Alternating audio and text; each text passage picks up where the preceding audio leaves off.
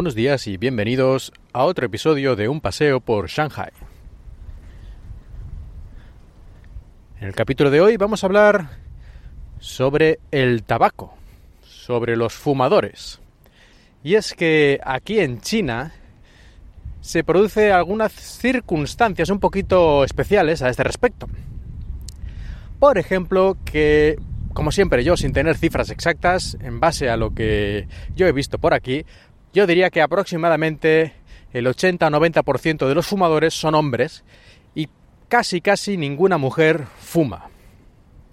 Los hombres yo diría que más o menos la mitad o algo así son fumadores, el 50% de los hombres más o menos, no sé si será el 45 o el 60, pero por ahí está la cosa, a mí me da esa impresión, pero las mujeres, como decía, no creo que la cosa vaya más allá del 5 o del 10%, y es que esto de fumar es visto como una cosa de hombres,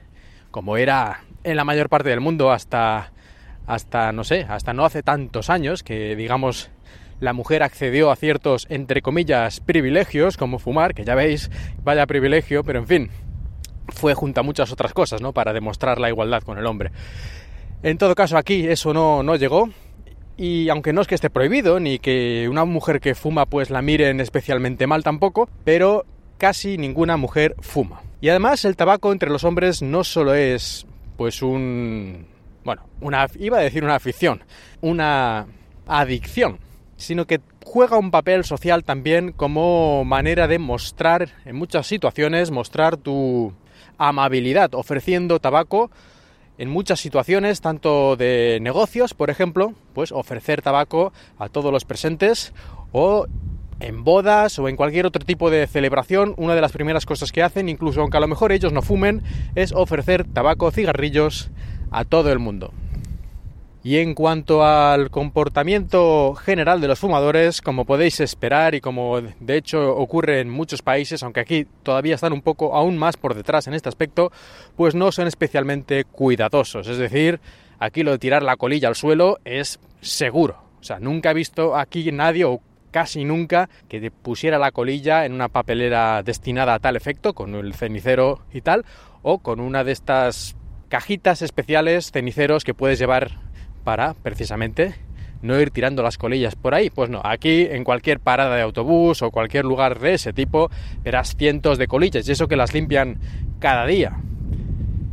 Incluso yo he visto varias veces ya que van con el paquete de tabaco, lo terminan, cogen el último cigarrillo y tiran el paquete de tabaco al suelo igual que si fuera la colilla, es decir, sin ninguna preocupación, que para eso hay que dar trabajo a las limpiadoras, a los barrenderos. Así que educación en cuanto a este aspecto bastante poca, no hay mucha concienciación, aunque por otro lado las leyes sí que han avanzado en los últimos 10 años más o menos y ya hace yo creo que desde el año 2010 o algo así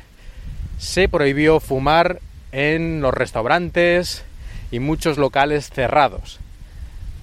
Rara vez, cuando vas a un restaurante en China, por lo menos en las grandes ciudades, como puede ser Shanghai, vas a encontrarte con un ambiente cargado de humo. Tal vez en algún bar o restaurante ya un poquito más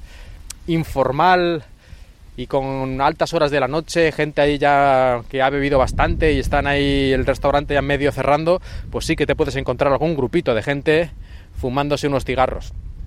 aunque técnicamente sea ilegal, pero el dueño pues supongo que no quiere meterse en líos o dice, bueno, si alguien se queja ya diré algo, lo que sea. Pero muy pocas veces, yo muy pocas veces he visto gente fumando dentro de un restaurante o bar desde que estoy en China, ya hace unos cuantos años. Bueno, pues con estas breves reflexiones y comentarios sobre el tabaco en China, doy por terminado este episodio, así que muchas gracias por escuchar. Ya sabéis que podéis seguirme en Twitter, que sigo poniendo fotos y pequeñas, a veces incluso datos curiosos, como que Shanghai tiene la misma población que Australia o que Shanghai tiene la misma población que las 140 ciudades españolas más grandes juntas, es decir, juntando Barcelona, Madrid, Valencia, Sevilla, Zaragoza, ta, ta, ta, 140 pues todo eso tiene la misma población que Shanghai y su área metropolitana. Ahora sí, muchas gracias por escucharme y espero que hayáis disfrutado de este paseo por Shanghai.